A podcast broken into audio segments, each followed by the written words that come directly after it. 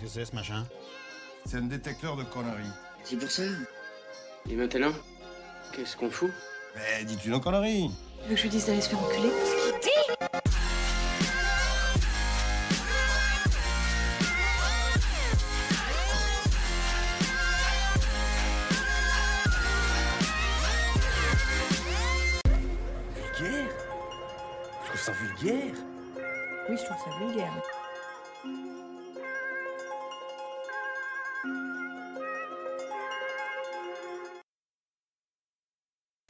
Bonjour et bienvenue pour ce nouvel épisode de Pardon, le podcast vulgarisation qui traite des petits et des grands sujets pour les rendre les plus vulgaires possibles. Aujourd'hui, ça fait très plaisir de vous revoir et de vous recevoir. Euh, bah, J'ai avec moi pour vous divertir une fine équipe, à commencer par Juanito. Bonsoir. On m'appelait Juan, Camille, Hello. la duchesse de Franche-Comté et Ichouchou, Salut le chroniqueur animalien.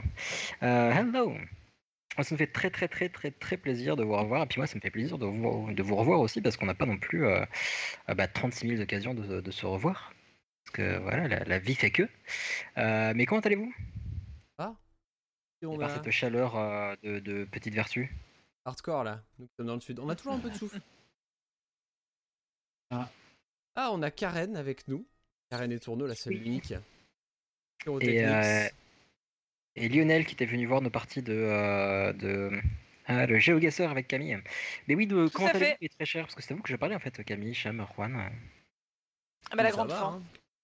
hein. ça, ça va mieux depuis la réouverture euh, Ah de, de la vie. Mhm. On en profite. Bon bah cool, ça fait plaisir. Bon bah pour l'instant je ne suis pas, pas encore de retour à Paris mais j'ai hâte de voir ça. Euh, et puis oui, donc désolé chers auditeurs, chères auditrices, donc on en, là on est en direct sur Twitch et puis on va aussi exporter cet épisode euh, bah, en podcast classique. Si, euh, on ce que arrive, vous savez très si on arrive à couper ce souffle, tu sais qu'il y a un ventilateur allumé. Non mais je le, retire, je le retirerai. Je ferme la fenêtre.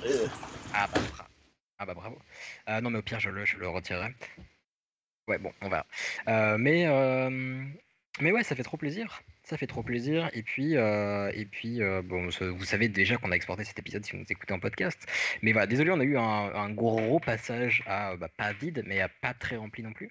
Mais bon parce que vous savez les choses de la vie, euh, les confinements successifs, euh, les déménagements, euh, des choses de ci de là donc. euh, donc voilà, puis comme on vous dit toujours, hein, prenez soin de vous, prenez soin les uns et les unes des autres, et puis bah, on essaie de faire ça également. Donc euh, pas toujours facile de se retrouver pour enregistrer et puis de préparer l'épisode, mais vous nous manquez quand même beaucoup. Et nous on était très très chaud pour, bah, euh, pour enregistrer quelque chose. Ah Essayez de reprendre tout. Finalement, ça change pas, puisque d'habitude, à cette période de l'année, on était en train de faire dans le studio. Avec, C'est vrai. Oui, avec le Captain Web à regarder du Morbier fond. C'est vrai. Euh, là, on cuit chacun de son côté, mais. Non, il y a que Camille qui cuit. Non. Camille elle est tranquille là. Ah. Ah, Bah. tranquillement. Bah, après t'enregistres depuis ton frigo, ce qui facilite grandement les choses. euh. D'ailleurs, pourquoi tu Oui, stockes tout tes livres dans ton frigo? Tu nous expliques. Mais parce que je me suis acheté un très grand frigo. Regardez de nouvelles Euh, Il y avait- fraîches. il y avait il y avait de déco à chaque fois que je voulais choper euh, la mayonnaise. Yeah, mon dieu. Donc on est toujours ultra bon sur les vannes. Ouais. En tout cas, merci à tous ceux qui sont dans le chat, c'est gentil. Ouais. On n'interagit pas trop avec le chat pendant les sujets. Ça vous embête pas, comme ça on va regarder un petit peu. Et entre les sujets, bien sûr. Attention à vous, bien entendu. Ah, ok, moi je ferai des, des blagues dans le chat pendant que, pendant que les autres parleront. Ah oui, par contre, quand je dis ne fera pas attention, c'est verbalement uniquement. Par contre, évidemment, à coup de cliquer, ça va y aller. Euh, exactement. Et sur ce, euh, on va essayer de faire des épisodes un petit, un petit peu plus courts. Euh, bah déjà parce que euh, être deux heures avec une caméra, c'est beaucoup plus euh, difficile qu'être deux heures avec des copains en train de boire des bières. Il y a Euh. l'Italie-Suisse aussi ouais, en parallèle. Tiens. Mais c'est à quelle heure? Bah là maintenant, Là, il y a maintenant, 0-0 et à 4 minutes. Ah oui. Ah, Bah, c'est pour ça que t'as pas fait de sujet aujourd'hui. Hicham, ça va être notre reporter. euh, On me signale à l'oreillette que l'Italie n'a toujours pas marqué. Ah, pour dès que changer. tu auras un but. Ah, tu me rappelles un ancien commentateur de foot qui avait la langue euh, bien pendue et un humour particulier. non, je rigole. Pardon. Euh, donc nous disions donc euh, deux sujets aujourd'hui et ces sujets lesquels sont-ils? Il me semble que on va innover puisque on va commencer avec Camille. Oui, tout à fait. Et euh, moi, je vais vous parler euh, du radeau de la Méduse, enfin du naufrage de la Méduse. Je vais pas vous parler de l'œuvre Le radeau de la Méduse, mais de l'histoire qu'il y a derrière euh, le radeau de la Méduse. Je pense que vous voyez tous de quel tableau il s'agit. qui est gigantesque, Ouais. 7 mètres sur 4. Euh, ben, je crois qu'en réalité, oui, c'est un truc genre 8 sur 4 euh, ou 8 sur 6. Donc, ouais, t'es clairement pas loin. Belle bête. C'est un truc comme ça. Ouais, mais c'est encore une façon de rendre la culture inaccessible, tu vois, sur un, un tableau tellement grand qui peut rentrer Ouais. sur le mur d'aucun pauvre. Bah ouais, moi je veux dire, je suis dégoûtée, je voulais le prendre pour chez moi, ça rentre pas dans mon salon. N'importe quoi. Et voilà. Et Pareil on pour les toilettes. bien, tu vois. Aujourd'hui, on a une lueur d'espoir. On dit vous avez des masques, vous. Ah bah je vais faire un sujet sur la radio de la méduse. Allez vous faire foutre. On n'avait Allez, pas un fait la truc- test au début du Covid, je me souviens Un plus. truc bon plan. C'est possible. Euh, si, si, si, c'est possible, mais euh, voilà, j'avais envie d'un sujet euh, bonne humeur. Et C'est Et ça, donc la je suis naufrage de la méduse, c'est chouette. Voilà. Bah, c'est parfait. Ça ou alors, ou alors, voilà, et on positivera parce que exactement, non seulement il y aura de la flotte, et en plus on se dira, eh ben on est quand même chanceux. Euh, et bien, vu ouais. qu'on est chanceux, est-ce que notre cher euh, Juanito nous parlerait pas de d'autres personnes qui sont plus chanceuses qu'elles ne le pensent? Oui, moi je vais vous parler euh, d'un sujet qui est pas un sujet culturel, mais un sujet qui est les Bagpackers. Mais euh, je vous en mais ça parle de peur sans J'ai bien, bien hâte. ça va être très rageux. Léger, euh, léger, Léger, optimiste. léger mais rageux, on va pouvoir euh, cracher sur.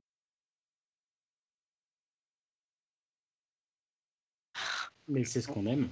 Ouais, J'avais exactement. aussi un sujet intéressant sur un biais cognitif. À quoi bon? Bah, après les biais cognitifs, moi j'aime bien aussi, tu sais, donc. euh, Ouais, mais je vais peut-être te le laisser, je vais te l'envoyer. Alright. Bon bah du coup je vous propose de, de, de- de partir. Bah salut alors. Pareil. Mais c'est yes. humour, mais c'est humour Ah, Juan a des problèmes de micro, ça coupe. Ah, euh, ça, ça doit être ma carte. Ah, c'est pas très gentil de parler du bégaiement de Juan, mais ok. Oh, Euh. Bah, si vous me donnez une petite seconde, je vais juste changer de micro. Ouais, bah, comme chez toi. Pour l'instant, moi je regarde, il y a 7 minutes 25 Italie-Suisse, toujours 0-0, il y a une touche du numéro 2 Ils sont italien. Voilà. Toi, t'es vraiment du genre à ramener une mini télé, un mariage, euh, tu sais, pendant que ta fille se marie, tu vas regarder France-Italie, genre. Est-ce que j'ai regardé la Macédoine du Nord euh, contre l'Irlande dans le euh, contre l'Autriche dans le métro? Peut-être. Mais tu viens de comparer le mariage de ta fille avec prendre le, le, métro. le fait de prendre le métro. Mais bon, on n'est pas Bah, là pour vu que j'ai pas de fille, C'est vrai. Alors, est-ce que dans le chat on peut me dire si on m'entend ou pas maintenant? Je pense que oui, mais dites-moi toujours. Euh, no, no, Nolo Sabo, Nolo Puedo, je ne sais pas. C'est pour ça que je demande euh, au chat. Ah, c'est Ah, voilà. Attends, mais yep, yep quoi? Yep mieux? Ah, c'est parfait, parfait. on nous dit oui. Vincent Bonal Il est là depuis un moment, tu sais. Oui, je me disais que- qu'il était là tout à l'heure. Son Je dit, tracteur. ça fait bien plaisir, exactement. Et je, je, je, je ne lisais pas. Salut de mon tracteur. Ah oui, effectivement. Eh ben salut. euh, et ben oui, du coup, allons-y, on disait Camille. On est pour le jingle. qui part. Attendez de toucher le fond, monsieur. Et là, un bon coup de talon et vous remontez à la surface. C'est un plan pour construire un pédalo en forme de canard, figure-toi. Mais ça sert à quoi?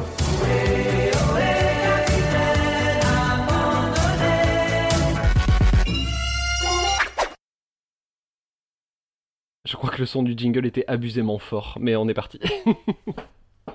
Ah, Quel jingle magnifique. N'est-ce pas? Pas n'est-ce pas? Euh, C'est bon pour vous? C'est bon, c'est Ouais. bon. Ouais. Eh ben- Les micros, tout va bien. Et ben c'est parti. Allez, on est parti sur le, euh, le naufrage de la Méduse. Donc quand je vous dis naufrage de la Méduse, vous pensez, euh, comme je vous le disais, au tableau de Théodore Géricault. Euh, c'est probablement l'une des œuvres aujourd'hui les plus admirées au musée du Louvre et c'est sans doute une des œuvres françaises les plus connues euh, dans le monde. Euh, et donc derrière ce tableau se cache un fait divers qui est, qui est assez, assez terrible et que je vais vous raconter un peu plus dans le détail aujourd'hui. Donc l'affaire de la Méduse, euh, elle débute en juillet 1816. Donc on est à l'époque de la Restauration. La Restauration, euh, c'est peut-être un terme que vous entendez assez, régulièrement, c'est la période d'après-Révolution française où on restaure la monarchie. Mhm. Les rois de France reviennent, on restaure la monarchie, donc Restauration. Et, euh, et le roi en France à cette époque-là, c'est Louis XVIII, donc euh, le frère de feu Louis XVI. Napoléon, il vient d'être euh, déchu depuis à peu près un an. Et à la chute de Napoléon et de l'Empire euh, napoléonien, bah, on a fait la paix avec nos voisins, notamment avec l'Angleterre qui était notre grand ennemi. On va signer tout un tas de traités qu'on va appeler les traités de Paris. Et le Royaume-Uni euh, va décider de rétrocéder des colonies et des comptoirs euh, qui appartenaient à la France et qui étaient occupés euh, par le Royaume-Uni. Donc euh, rétrocéder, c'est-à-dire que c'était des colonies qui étaient à nous à la base. Euh, pendant le conflit avec Napoléon, les Anglais nous les ont pris. Et là, comme il n'y a plus Napoléon au pouvoir, les Anglais nous les rendent, en gros. Et donc là, c'était quoi? C'était 18e, 19... fin 18e, Début début, 19e 19e siècle. On est en 1816. Ok. On est début, euh, début 18, 19e siècle. C'était juste pour faire le logique en me disant, ok, donc début 19e, Ouais. il y a des- il y a- on était quand même à se dire, ok, cette terre, on va dire qu'elle est à nous, et on va, et il y a des gens dessus, et on va l'échanger entre pays. Bah, en fait, si tu veux, c'était à nous dans la tête des Français depuis longtemps. Euh, et, euh, et puis les Anglais, ils ont dit ah bah non, on n'aime pas Napoléon, donc juste pour vous faire chier, bah maintenant ce sera à nous. Et puis bah là, comme on a, comme on a chassé Napoléon du trône, les Anglais disent allez, comme vous êtes des gens sympas, on vous les rend. En gros. Trop sympa. Donc les colons anglais quittent ces colonies et on va euh, envoyer des colons français à la place. Et euh, en l'occurrence, on récupère parmi les comptoirs et les colonies qu'on récupère, on récupère le Sénégal. Donc il y a une flottille de quatre bateaux qui vont être envoyés euh, au Sénégal euh, avec à leur bord bah, toute la population nécessaire pour. Et parmi les quatre bateaux, on en a un qui s'appelle La méduse. la Méduse. Donc la Méduse, elle a 400 passagers à peu près, dont le gouverneur du futur comptoir et sa famille. Donc en fait, c'est elle qui a les passagers les plus importants. Euh, tous les fonctionnaires d'État de la monarchie qui sont envoyés, euh, qui sont envoyés là-bas, des commerçants, des artisans, des domestiques, tout ce qu'il faut pour faire tourner en fait euh, une province royale. J'ai déjà appris un truc. Moi, je croyais que c'était un bateau avec des grouillots. C'est un monsieur qui s'appelle Hugues du Roi de Chaumaret. On va juste l'appeler Chaumaret dans ce récit. Et il fait pas du tout euh, l'unanimité au sein de l'équipage euh, parce qu'il est assez hautain avec l'équipage. Il parle plutôt mal à ses équipes et ça plaît pas énormément. Et en plus de ça, parce qu'il a pas eu de navire sous son commandement depuis 25 ans. La dernière fois qu'il a servi, c'était sous le règne de Louis XVI. Euh, donc on s'est dit, ok, on nous ressort un peu un vieux, euh, un vieux commandant du placard. Et en fait, il a été nommé uniquement parce que c'est un fidèle euh, serviteur de la couronne. Mais le type, bah, il a perdu un petit peu sa capacité à, commander un, un bateau. Ok. Donc on a la Méduse et les trois autres navires qui quittent la France en direction du Sénégal. Et assez rapidement, Chaumaret, il va faire euh, énormément de conneries qui font qu'il va perdre définitivement la confiance de son équipage. Dans un premier temps, il veut pas utiliser les cartes maritimes. Il se dit non, tu sais, le commandement, mec, c'est au flair, c'est à l'instinct. Et on va piloter comme ça. À vue de nez, le Sénégal, c'est là-bas, j'y vais comme ça. Un peu, un peu, euh, Ouais, déjà, l'équipage, il se dit, euh, Pff, vas-y, ça pue, quoi. Euh, en plus de ça, il devait s'arrêter, faire une escale pour des ravitaillements.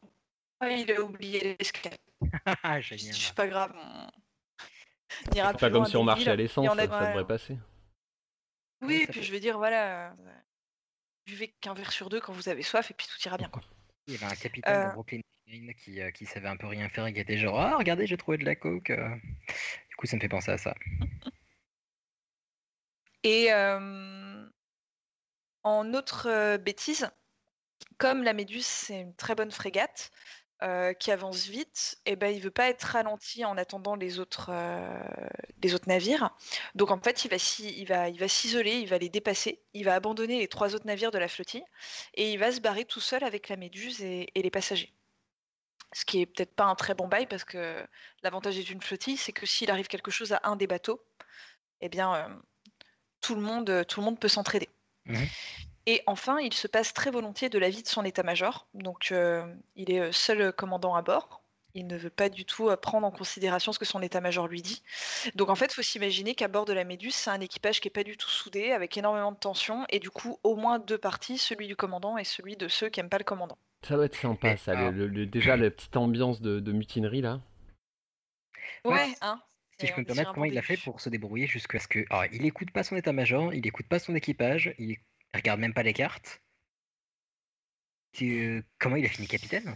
Bon, t'as peut-être pas la réponse, mais je, je suis surpris. Mais, mais, pa- mais parce que parce qu'en et en fait il a fini commandant parce que il a été nommé par, euh, par les officiers de la couronne parce que c'est un type qui a été très fidèle à la monarchie pendant la Révolution française et donc du coup bah pour le remercier c'était un mec qui était commandant 25 ans auparavant on remis à sa place de commandant, mais c'est clairement pas le mec le plus efficace et le plus aimé. Euh, surtout qu'en fait, les membres de son équipage, c'est des jeunes qui, eux, sont issus euh, des armées et de la marine de Napoléon, donc ils n'ont pas du tout reçu euh, la même éducation militaire, si je puis dire. Ils fonctionnent du pareil et ils sont un peu dégoûtés d'avoir d'avoir ce monsieur qui a plus rien à faire dans la marine euh, et qui en plus est très désagréable, qui commande un navire comme la Méduse en fait. Voilà, donc un, Mmh. un bon bail de tension quoi. Et on arrive à un moment assez complexe en fait, au large de la Mauritanie, le long de, le long, enfin, dans l'Atlantique, le long des côtes de la Mhm. Mauritanie, sur euh, 100 km le long des côtes, il y a un, un endroit assez difficile à franchir pour les bateaux qui s'appelle le banc d'Arguin. Le banc d'Arguin, c'est des énormes bancs de sable sur des centaines de kilomètres et des hauts fonds. Mhm. Donc euh, le bon bail à éviter pour des bateaux. Et quand on vient du nord, pour repérer le banc d'Arguin, eh bien il y a un point qui s'appelle le Cap Blanc. Et tant qu'on n'a pas dépassé le Cap Blanc, faut surtout pas se rapprocher des côtes, en gros. Ok. Et euh, Chaumaret, euh, bah, un matin, il voit le Cap Blanc, il fait c'est bon les gars, on peut se rapprocher des côtes. Bon, en réalité, on découvre, euh, on découvrira des mois et des mois plus tard qu'il l'a confondu avec un gros nuage. Donc euh, tu, ouais, tu vois. Attends, attends, attends. le- Cap Blanc, c'est genre un pic? De montagne? Ouais, je pense. J'ai pas googlisé, mais je pense que c'est une grosse montagne blanche. Et puis le mec, il a vu un cumulus, tu vois. Et il s'est dit, c'est bon, euh, c'est une grosse montagne blanche. Putain. Ah ouais, c'est chaud. Ouais. Et euh, bah, il y avait du vin à bord, peut-être, je sais pas. Toujours est-il que du coup, il, il se rapproche contre l'avis d'une bonne partie de l'équipage. Et, euh, et l'équipage, voyant que l'équipage n'est pas rassuré, il va donner l'ordre de faire sonder assez régulièrement. Donc, tu sais, on sonde pour voir en fait à quelle, euh, à quelle profondeur se trouve euh, le sol sous l'eau. Mhm. Et puis on sonde une fois, deux fois, trois fois, et puis à chaque fois on me dit bah non c'est bon, on- on n'est vraiment pas au-dessus d'un banc de sable, tout va bien. Et le lendemain, la nuit passe, et le lendemain on se dit mais quand même l'eau elle est de plus en plus claire.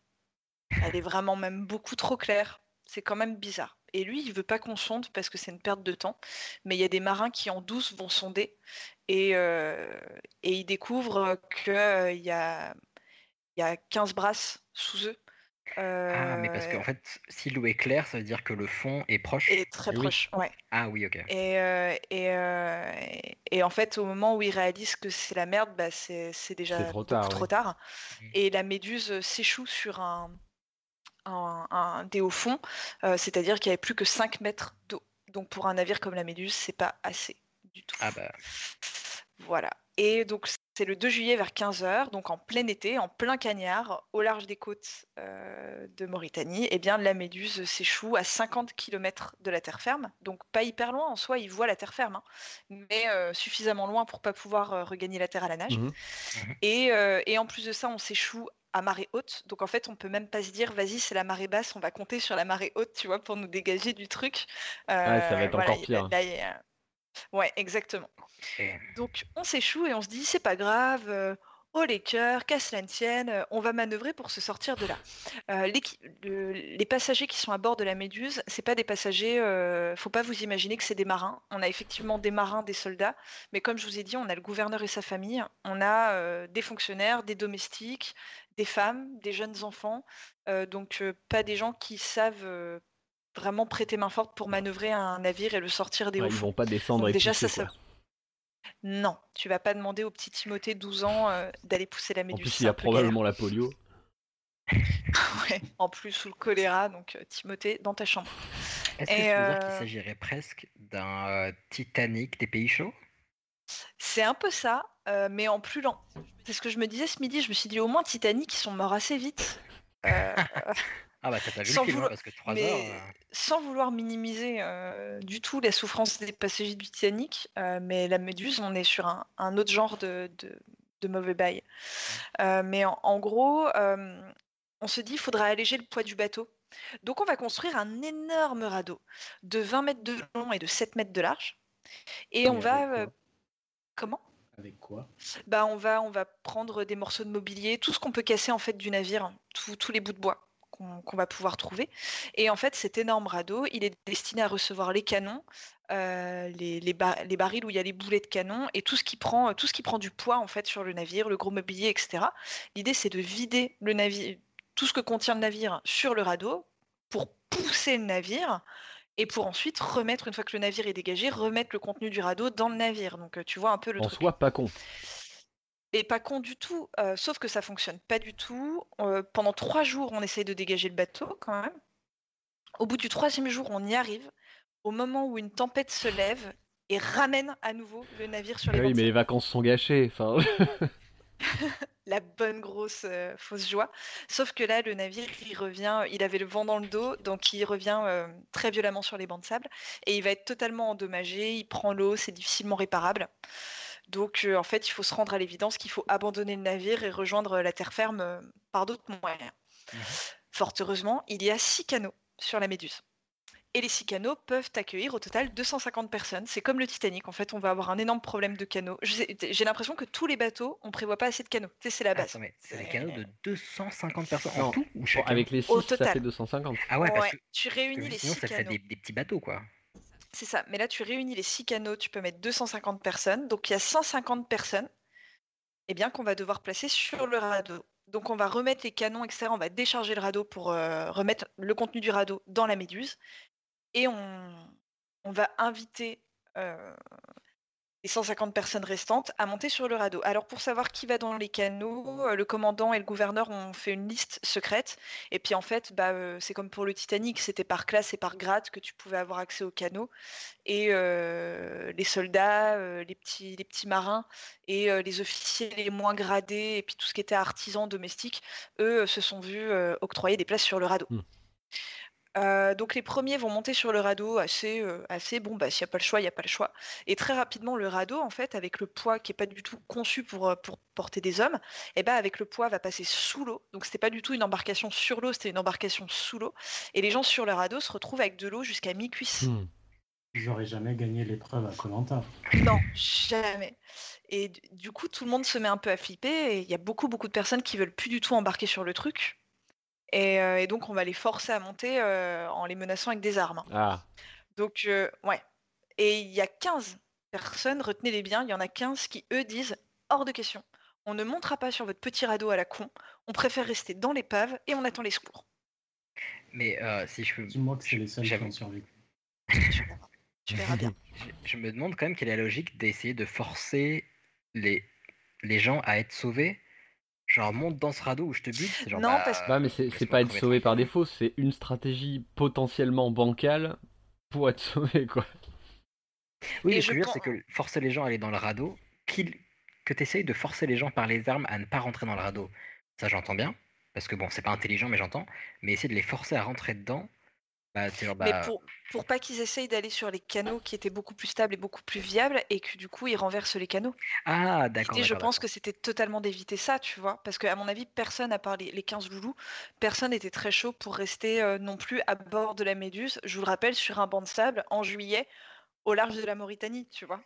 Ouais, Euh, puis niveau eau potable, ça doit pas être fou fou fou. Ouais, puis sans être sûr que quelqu'un viendra te récupérer, t'es à 50 km de la côte, enfin voilà. Donc, euh, et donc comprends. au, fin- au final, on a 157 personnes qui montent euh, sur, euh, sur le radeau. En plus, euh, cette montée, ça s'est fait de nuit, donc vous imaginez la cohue, la menace des armes, il y a des enfants, enfin, Mm. voilà, c'était un peu sportif.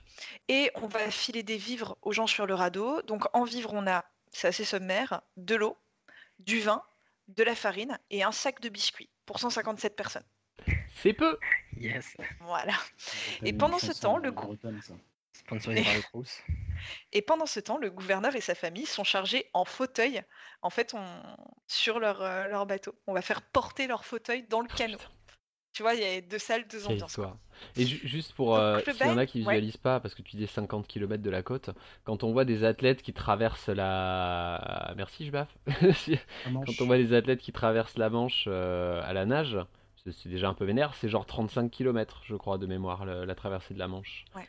Donc voilà, c'était mort quoi. C'était ça. pas, on peut pas se dire, oh, Pas mal, 50 quoi. bornes ça Et- passe. Non, c'est chaud quand même. Et puis, je pense que au moins 50% des personnes qui étaient à bord de la Méduse ne savaient pas nager. Ouais, ah bah oui, Aujourd'hui, la nage, ça nous paraît une solution, une solution de facilité parce qu'on a tous de la natation à l'école. Mais euh, rappelons-le, euh, la, la mort par noyade est beaucoup, beaucoup plus courante il y a ne serait-ce que 100 ans. Euh, donc, euh, donc, du coup, euh, la, la nage. Enfin, j'ai oublié de vous dire aussi que c'est une zone à requins. Bien sûr, pourquoi pas? Voilà. Non, mais Perso, il- je il ne- préfère me faire bouffer par un requin que euh, qu'on me souffle de la fumée dans le cul, euh, comme Nicolas Ouais, Martin c'est vrai. c'est vrai. Euh, donc le bail, le concept, parce qu'une fois que tout le monde est sur le radeau, c'est bien mignon, mais euh, qu'est-ce qu'on fait? Eh bien, les six canaux, en fait, euh, at- avaient attaché des cordes au radeau, et le but du jeu, c'était de les remorquer jusqu'à la terre ferme, en fait. Parce que les six canaux ont des rames. hein. Euh, le radeau n'a pas de rame. N'a pas de rame, n'a pas de Il- voile, il- donc ce n'est pas Même manœuvrable. pas un truc, un bâton, rien? Ah, rien, non. Euh, à, la, à la mano. Ah oui, donc quand on dit radeau, c'est planche de bois, globalement. Oui, mais oui, parce qu'en fait, un radeau, on appelle ça le radeau de la Méduse, mais le terme est faux, étant donné qu'un radeau, c'est une, euh, une embarcation de fortune, mais qui est destinée quand même à être navigable. Mhm. Euh, le radeau de la Méduse, en soi, ne l'était pas, et d'ailleurs, les personnes qui étaient à son bord, très rapidement, au bout du, du deuxième jour, vont l'appeler la machine, et non pas le radeau. Ok. Ouais, parce que ça serait comme, enfin, pour faire encore, désolé, je t'interromps beaucoup, mais Non, le parallèle avec, euh, avec Titanic, ça serait comme dire que euh, Rose n'a laissé aucune place sur le radeau. Non, elle n'était pas sur un radeau, elle, était sur une putain de porte, quoi. Il y a, on- ce radeau, euh, bah, j'ai prévu de vous le décrire un petit peu plus tard, de toute façon. Ouh, euh, pardon, voilà. vas-y, vas-y. vous en faites pas. Euh, donc juste voilà, les six canaux en fait, ils doivent remorquer le, le radeau. Euh, sauf que comment tu veux remorquer un truc qui est sous l'eau, comme je vous l'ai dit, avec le poids des gens, euh, il est quasiment sous un mètre d'eau le radeau. Un mètre, j'exagère un peu, mais en tout cas 60 bons centimètres. Donc il est, il est intractable. Et au bout de deux heures de galère, euh, on ne sait pas si c'est volontaire ou non. Il y a des, des témoignages divergent selon les survivants des canaux. Euh, toujours est-il que les cordes qui maintenaient, qui rattachaient le radeau au reste, euh, sont lâchées, sont cassées selon les versions, et euh, les canaux de sauvetage ne feront pas demi-tour pour aller chercher euh, des, des- des- des occupants. Et les occupants du radeau bah, dérivent dans l'océan Atlantique.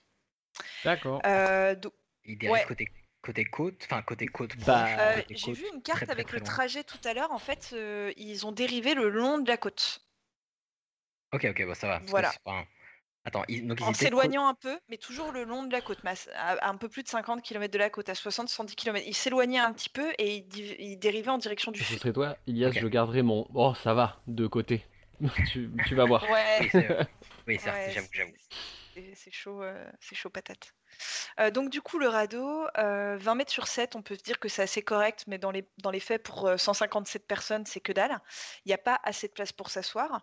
La population sur le radeau, elle est essentiellement jeune. Il y a des enfants, plusieurs enfants, et il y a au moins une femme. Il y a au moins une cantinière. On ne sait pas si on avait plusieurs. Au centre, il y a un espèce de mât avec une- un genre de voile de fortune avec un drap qui a été fait, mais c'est plus un truc pour s'abriter du soleil qu'une vraie voile. Et autour de ce mât, qui représente la stabilité centrale du radeau, on va mettre les tonneaux qui contiennent les vivres. Et les officiers, les quelques 15 gradés euh, qui sont à bord du, du radeau, deviennent l'état-major du radeau. Et eux, ils se mettent au centre, au niveau de, sur la zone de stabilité du radeau. Et oui, Les autres c'était pour pers- équilibrer le poids, voyons. Ah, mais- Bien entendu. Les autres personnes, donc personne ne peut s'asseoir et il n'y a, il y a- il y a rien pour se cramponner en fait. Tu te tiens à ton voisin. Donc tu vois l'équilibre du truc. Et donc les autres personnes sont debout et très rapidement, dès les premières heures, toutes les personnes qui sont au bord tombent et, euh, et sont pas récupérées nécessairement, sont récupérées quand on peut, mais on peut pas toujours parce que bah, je vous l'ai dit, il n'est pas manœuvrable le truc. Euh, donc euh, dès qu'il y a une grosse vague, pouf, il y a 3, 4, 5 personnes qui sont projetées par-dessus bord. Et toutes les personnes sur ce radeau, en plus de ça, elles ont les membres inférieurs dans l'eau pendant toute la durée de l'histoire que je vous raconte. Euh, et vous allez voir que ça va durer longtemps. hein. Les derniers survivants, euh, ça met du Ah, temps. mais parce que ce que tu, dis- ce que tu décrivais tout à l'heure, où le- l'embarcation était immergée, c'est toujours le cas? Et ce sera le cas jusqu'à ce que le, ra- jusqu'à ce que le radeau soit retrouvé. Ok, donc ça veut dire que Et ça c'était va une au fur et à embarcation mesure que le qui a- radeau s'allège, de moins en moins, mais euh, Ok, donc sur du le coup, c'était tableau, pour ça qu'on sur le ramassait tableau de peut-être pas trop les Jéricho, gens qui tombaient. Peut-être. Sur le, su- mais je pense que ça a joué clairement. Sur le tableau de Jericho, tu vois que très souvent ils ont les, les, personnes sur le, radeau, ils ont les pieds emballés en fait dans des linges, mais c'est parce que les, survivants ils ont, ils ont raconté qu'en fait au, bout- de, de, bah, de toute cette période dans, la flotte, leurs membres inférieurs ils avaient plus de peau quoi. À force. Bah ouais, tu sais, si tu déjà tu, quand tu prends un bain et que tu laisses tes mains dans l'eau une heure, tu sais, t'as les mains toutes fripées. Donc tu te rends compte au bout de plusieurs jours ce que ça peut donner quoi. Donc, euh, donc voilà. Alors, première nuit, grosse tempête. Ils perdent une bonne partie de leur tonneau de vivres et une- ils ont une trentaine de morts. Deuxième nuit, grosse rixe entre les officiers et les soldats. Euh, en gros, les... quoi? Ouais, euh, en fait, les soldats se sont dit, là, quoi qu'il arrive, on va mourir, et donc ils étaient d'avis pour la plupart de s'aborder le navire. Et de se laisser, de se laisser tous mourir. Les, officiers, les officiers étaient là, non, non, on va y arriver. Ils ont fini par se battre au sabre. Sur le truc, non mais tu te rends compte face civils oui. et tout, et ça a fait 69 morts. Juste le duel au sabre. Ouais, bah entre les gens qui ont dû tomber, ça s'est passé de nuit. Ils ont pas de lampe torche, ils ont que dalle, ils ont que le clair de lune. Donc entre les vagues, les gens qui sont tombés, les gens qui se sont blessés avec le sabre, 69 morts pendant la nuit. Ils ont compté au petit matin, ils ont fait l'appel. Boris Tu sais, c'est vraiment la version hardcore de la personne sur un pont de singe qui s'amuse à faire bouger, tu sais. Ouais, non mais exactement. Alors, Et le Depuis Ouais. tout à l'heure, j'ai vraiment l'image où je, sais pas pourquoi j'avais un mélange de genre euh, Titanic et Pirates des Caraïbes et j'adorerais que Disney fasse un espèce de Pirates des Caraïbes like à partir de ça. Ça serait ouf. T'imagines la scène où de nuit ils commencent à se battre au sabre et euh, ça serait Les pirates de Mauritanie. Je, je pense qu'à vivre c'est moins fun qu'au cinéma, mais au cinéma Ouais, il faudrait bien réécrire la fin aussi, parce que à Disney, c'est pas. Ouais, Ouais. totalement. Non, c'est, il est pas dit, cette histoire Non. elle est pas Disneyable du tout. Mm, mm.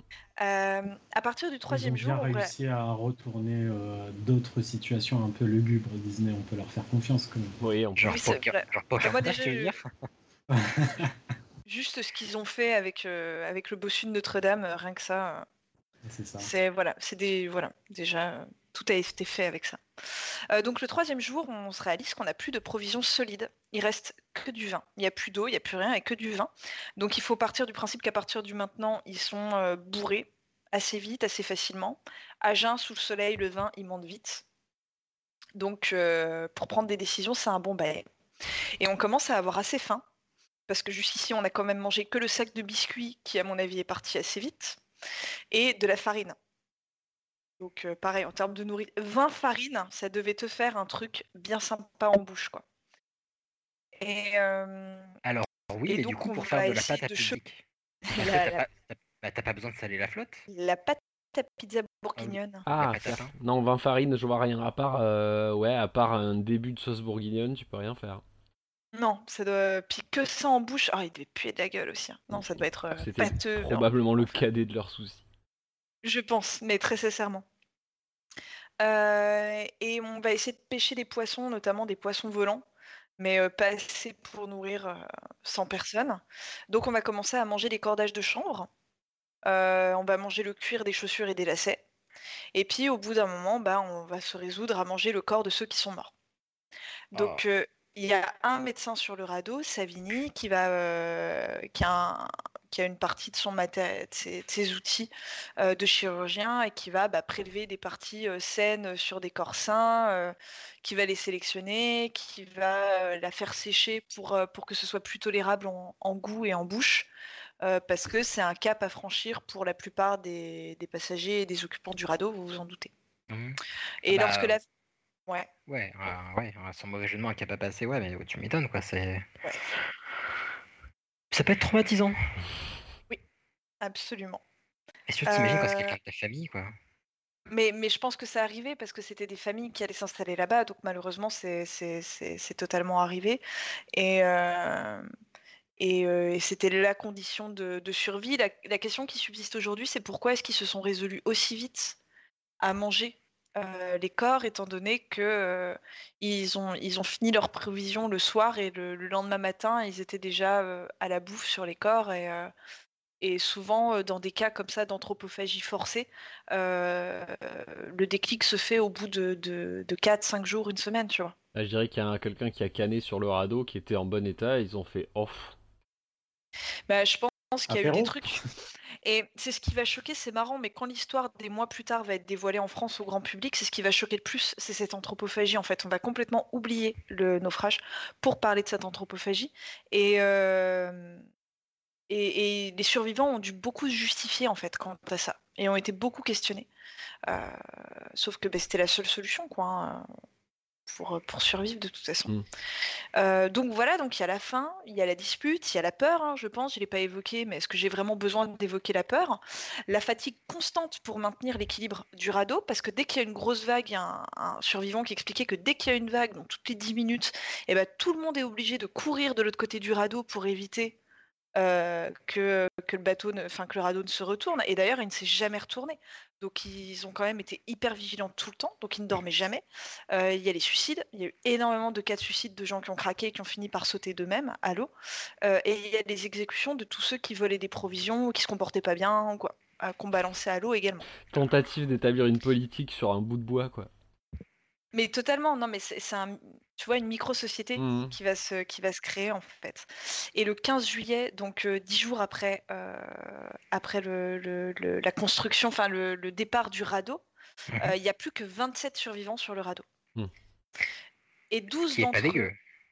non, sur 157, euh, Bah, je me il y dis, a- vu les, vu conditions, il y a eu juste- 130 morts, quoi. Juste ce que tu viens de nous décrire, genre ils sont perdus au milieu de la mer avec de la flotte jusqu'aux genoux, des militaires qui font la loi et donc des armes, peu de ressources. J'essaie d'être Ah oui, positif et je me dis, eh, belle performance quand même. hein. Oui, Il oui, ah c'est hallucinant. Mais c'est presque ça, hein. étant donné que parmi les 27 survivants, euh, il y en a 12 qu'on juge totalement mourants, et sans doute à juste titre, qu'on va décider de jeter vivants dans l'eau euh, pour permettre aux bien portants de récupérer leur ration et donc d'avoir plus de chances de survie, et pour continuer à alléger le radeau. En fait, euh, les, les derniers survivants, ils veulent tenir le plus longtemps possible parce qu'ils sont convaincus qu'on va leur envoyer des secours et qu'ils vont être retrouvés.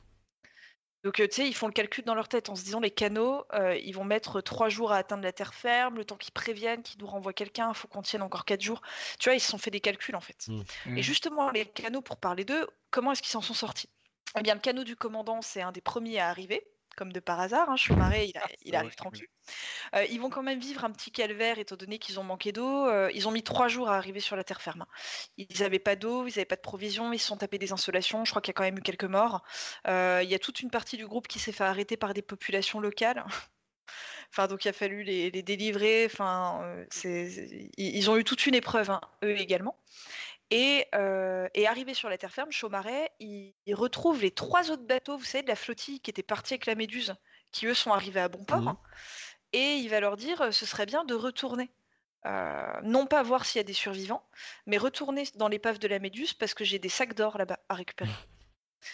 Et donc du coup, on envoie un des bateaux là-bas. Et en cours de chemin, euh, l'Argus, c'est un brick qui s'appelait l'Argus, eh bien, il découvre avec stupéfaction le rat Méduse le 17 juillet, avec à son bord 15 survivants moribonds, après 12 jours de dérive. Ils vont secourir les 15 personnes, et sur les 15, il y en a 5 qui vont mourir avant d'avoir atteint la terre ferme. Et on pense qu'à 3 ou 4 heures près, il n'y aurait eu aucun survivant de la Méduse. Et parmi ces survivants, il y a le médecin Savini qui va euh, témoigner euh, énormément euh, concernant l'histoire du naufrage lors de son retour en France. Donc voilà, sur les 157 passagers du radeau, 10 survivants et à un prix assez considérable. Le 26 août 1816, donc 52 jours après le naufrage de la Méduse, on retourne sur l'épave, on avait complètement zappé entre-temps, on retourne sur l'épave sur l'épave pour récupérer les 15 qui n'avaient pas voulu aller sur le radeau. Bon bah il y en a que 3 qui ont survécu. Ah Et ça fait 20%. Mais ils, et, euh, mais ils se sont pas bouffés entre eux. Ça fait visiblement. 20% le mec. Ouais, ouais Excusez-moi, vous êtes de droite. Mais... mais non, mais... Non, mais ils se sont dit, eh, vraiment, ça pue du cul. Imagine le mec, il s'est dit, eh, ou la meuf, ils se sont dit, genre, eh, ça pue du cul sur le radeau, vas-y, ils vont se, ils vont s'étriper, ils vont manger des, des êtres humains et tout. Bon, nous, on reste ici, on a froid, mais au moins, on bouge pas. Bon, certes que 20% de réussite, mais 20% quand même. Ah non mais puis l'en- l'enfer, 52 jours, eux, ils sont restés coincés quoi. Enfin, C'est long, 52 ouais, jours. en- ouais, mais je pense, je pense qu'ils sont morts déshydratés quoi, parce qu'en termes d'eau, euh, je pense que c'est ça qui a fait que, tu vois. Bah ouais, puis en plus c'était Et, en euh, été, donc euh, insolation totale. euh. Absolument. Des bancs de sable, le soleil qui se reflète, enfin le top du top. Ilias, tu tu, vois, tu je- te rappelles Ilias vraiment. mon visage euh, au Maroc? Ouais, ouais, tout à fait. Donc là, je pense que nous n'aurions pas fait long feu. Euh, alors bah, du coup, bah, les, les survivants des, pour certains du radeau euh, de, la Méduse vont, vont devoir rester au Sénégal pendant plusieurs semaines avant de pouvoir envisager d'être rapatriés en France. Euh, bah, parce que euh, voilà, il y en a, y en a certains qui arrivent, enfin c'est même pas certains, c'est tous, ils arrivent dans des états absolument déplorables sur la terre ferme. Et en France, l'affaire euh, l'affaire est révélée bah, parce qu'il y a une enquête hein, qui est ouverte tout simplement pour comprendre le pourquoi du comment de ce naufrage. Mhm. Et en mars 1817, suite au témoignage et face à une opinion publique qui est complètement indignée, indignée pardon, eh bien Chaumaret, il est jugé et il est condamné à trois ans de prison. Et il est dégradé. Euh, le mec, il risquait la peine de mort quand même. Et il s'en sort avec seulement trois ans de prison. Donc Eh, ils sont- pas- pas si il s'en cher, sort hein. hyper bien. Il fait ses trois années et il finit sa vie euh, au chaud dans sa résidence de campagne. euh, Salaud Il meurt, il est, il dégradé. plus tard, ouais. Non, vu qu'il était militaire, il a été jugé par un tribunal militaire, j'imagine? Ouais, tout à fait. Ouais, ouais, ouais. Ah bah, pareil, je suis, enfin, je suis peut-être très optimiste, mais je trouve que c'est pas très très cher payé. Hein. Genre, trois ans de Ah bah prison non, et non, non. dégradé. Non, non, pas du tout. Et euh, d'autant plus que tu vois, tu as un des survivants qui s'appelle euh, Coréard, je crois. Euh, il, était, il était vraiment hyper mal en point et, au point et il a, il a vraiment failli mourir en arrivant en- au Sénégal. Donc lui, je crois que c'est celui qui est rentré en dernier. Il est resté des mois et des mois dans un hôpital au, au Sénégal. Ensuite, il a dû, le pauvre, remonter sur un bateau. C'est le, le flip de ta vie, je pense. La moindre vague, tu trembles. Et il est arrivé à Marseille. Et à, à Marseille, en fait, enfin, je veux dire, il n'a pas eu de bourse de l'État ou quoi que ce soit. Il a dû rentrer à pied à Paris. Euh, et il est, tombé en, dormant chez des gens et tout. Il est tombé sur des gens sympas qui lui ont payé des diligences, etc., pour rentrer euh, à Paris. Et arrivé à Paris, il a dit non mais attendez, moi j'ai tout perdu dans ce naufrage. Euh, il avait encore une forme physique de merde. Je pense qu'il a gardé des séquelles à vie. Et il a demandé à avoir quand même une petite aide de l'État, quoi. Parce que déjà avoir été abandonné par le commandant de bord sur un radeau de merde, c'est déjà euh, un bon pas manger de la chair humaine pour survivre. Et en plus de ça, il a dû se taper un Paris-Marseille à pied au retour, la, bo- la bonne promenade, le bon road trip. Juste pour revenir sur la, la peine du mec, le, le, le, le pilote du Costa Concordia, il s'est Ouais, quand même lui pris euh, 16 piges. Ouais. Ah, Mais qui, mais qui fait pas en ferme, je crois, si? Il n'y a pas eu un scandale comme ça? J'avoue que En je tout cas- viens de le, le chercher sur Wikipédia. En tout cas, je sais qu'il a écrit un livre qui s'est hyper bien vendu et il est devenu une superstar en Italie. Donc, euh, s'il est en taupe, il est en tout cas très très Moi, riche. Concordia. Sérieux? Ouais. Ouais. Ah ouais, il a écrit ce- il a écrit un livre où il raconte sa vision, tu vois, du, du Concordia et ça s'est hyper bien vendu en Italie. ouais. Non, sérieux? Bah, Ouais. en vrai, c'est. Enfin, moi, j'ai envie de le lire, tu vois. J'ai envie de savoir. Ouais, j'avoue. Euh, ben oui, non, mais totalement, c'est exactement. et, euh, euh, donc, du coup, cette histoire en France, on en parle énormément, énormément, énormément. Enfin, euh, c'est quand même un naufrage qui est loin d'être banal et une histoire qui est quand même dingue. Et on a Théodore Géricault, peintre de son état, qui va se passionner pour ce fait divers. Et dès, dès le début 1818, donc un an et demi après le naufrage, il se documente, il rencontre les rescapés, il va reconstituer dans son atelier un, le radeau. Mhm. Et, euh, et il va aller à la morgue récupérer des cadavres, etc., qui va laisser euh, moisir un petit peu. Si, si, si, si, si. hein. C'est quand vous voyez la toile, la prochaine fois que vous irez au Louvre, vous vous direz Ah Ah. Il l'a pas fait, euh, il l'a pas imaginé. hein. Il a vraiment allé choper des cadavres. Et, euh, et il a peint, euh, et il a peint en un an. Il a peint cette, euh, cette toile, qui est une toile, euh, qui est une toile hyper politique, hyper. Euh, Il y aurait tout un tas de choses en fait à dire autour de cette toile. Euh, mais, mais par exemple, il a mis, euh, c'était une période où il défendait vraiment, et il avait tout à fait raison, hein, il défendait l'abolition de, de l'esclavage, c'était une période où les débats avaient réouvert, et donc on sait qu'il y avait une seule personne euh, de, de- de couleur à bord du radeau de la Méduse, et lui il en a mis plusieurs, je crois. Euh, voilà, il a, il a changé, il a changé ce type de détail, il en a profité pour faire un tableau politique, mais c'est néanmoins un tableau qui est très joli. Euh, il a hésité longtemps avant de savoir quelle scène il allait peindre. Il a hésité à peindre le moment où les gens sont montés de force sur le radeau. Il a hésité à peindre la scène de Rix de nuit, où Oh. ils se sont battus. Il a hésité à peindre des scènes d'anthro- d'anthropophagie. Et au final, euh, la scène qu'il a qu'il a, a choisi d'interpréter, c'est celle de l'espoir, étant donné que c'est celle où, au loin, on le voit en tout petit, mais à peine visible sur le tableau, un tout petit point, on voit un bateau qui passe au loin. Et en fait, c'est le moment où ils se sont dit, ça y est, on est sauvés. Et où ils agitent les bras, etc. pour faire on les voit faire coucou. euh. Exactement. Donc on, on les, on- il n'a pas en fait le seul moment d'espoir que ces gens-là euh, ont eu.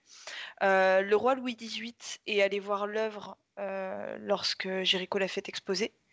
Et, et il a dit toujours les bons mots, Louis XVIII. Il a dit Vous venez de faire un naufrage qui n'en est pas un pour vous. Et effectivement, la seule œuvre célèbre de Jéricho qu'on retient, c'est celle-ci.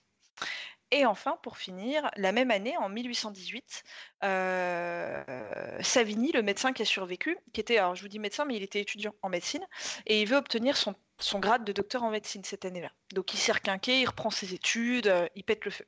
Et bien lui, il va rédiger une thèse, donc sa thèse pour obtenir son, son grade de docteur.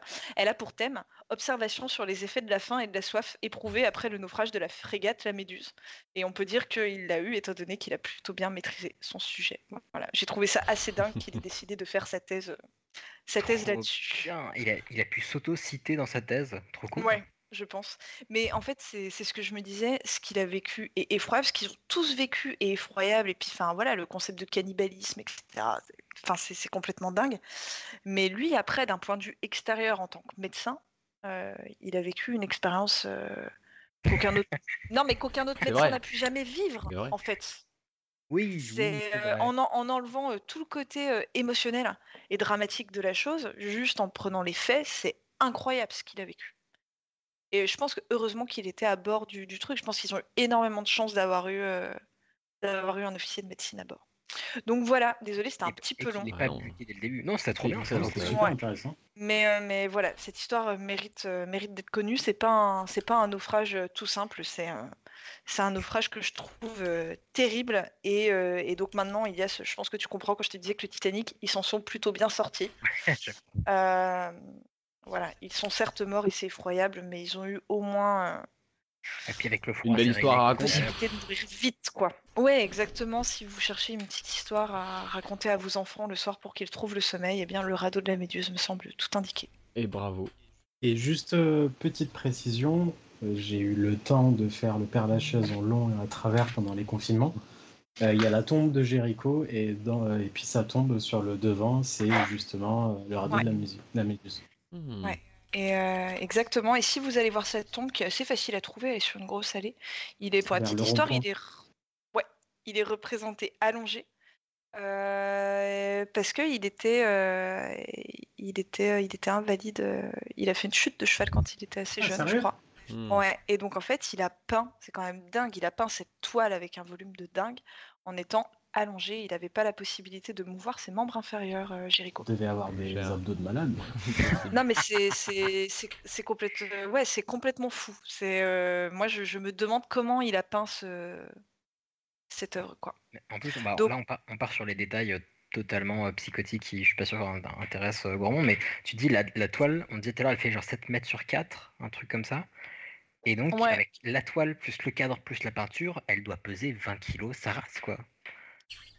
Ouais, mais et puis le pire, elle a failli ne pas finir au Louvre, elle a failli être perdue cette toile. Ouais, deux petits détails du coup là-dessus, c'est qu'elle a failli être perdue parce que à la fin de l'expo, donc en gros il l'a fait exposer et euh, et, euh, et à la fin de, de son de son année d'exposition, personne n'avait les moyens de la racheter. Enfin, en gros, elle avait rencontré tellement de succès qu'elle coûtait hyper cher. Euh, Il y avait des survivants qui voulaient la racheter en souvenir, c'est super, hein, le truc bien glauque. Oh regarde, c'est moi en train de dévorer papy. Et euh, quelle horreur. Et, euh, et donc personne lui a racheté, il a jamais pu la revendre. Et en fait, c'est à sa mort, on l'a retrouvée dans un coin de son atelier euh, roulée quoi. Et on s'est dit bon bah allez, on la fout au Louvre, ça fera bien. Ça il nous fera reste un joli. cadre, Non, ça fera joli. il nous reste un cadre de 7 mètres sur 4. Et, euh, et le deuxième truc, c'est que je ne sais plus exactement quelles sont les mesures précises de la toile, mais il y, a y effectivement, je crois qu'elle fait bel et bien 7 mètres de large. Je sais plus si c'est en hauteur ou en largeur qu'elle fait 7 mètres, mais je crois que c'est en largeur. Je vais te dire tout de Et suite. c'est voulu, c'est parce qu'il a- Elle fait 4m91 par 7m16. Voilà, et ben le 7 mètres, il l'a voulu pour faire la même largeur que le radeau, pour que les gens puissent se rendre compte en voyant la toile. Mmh.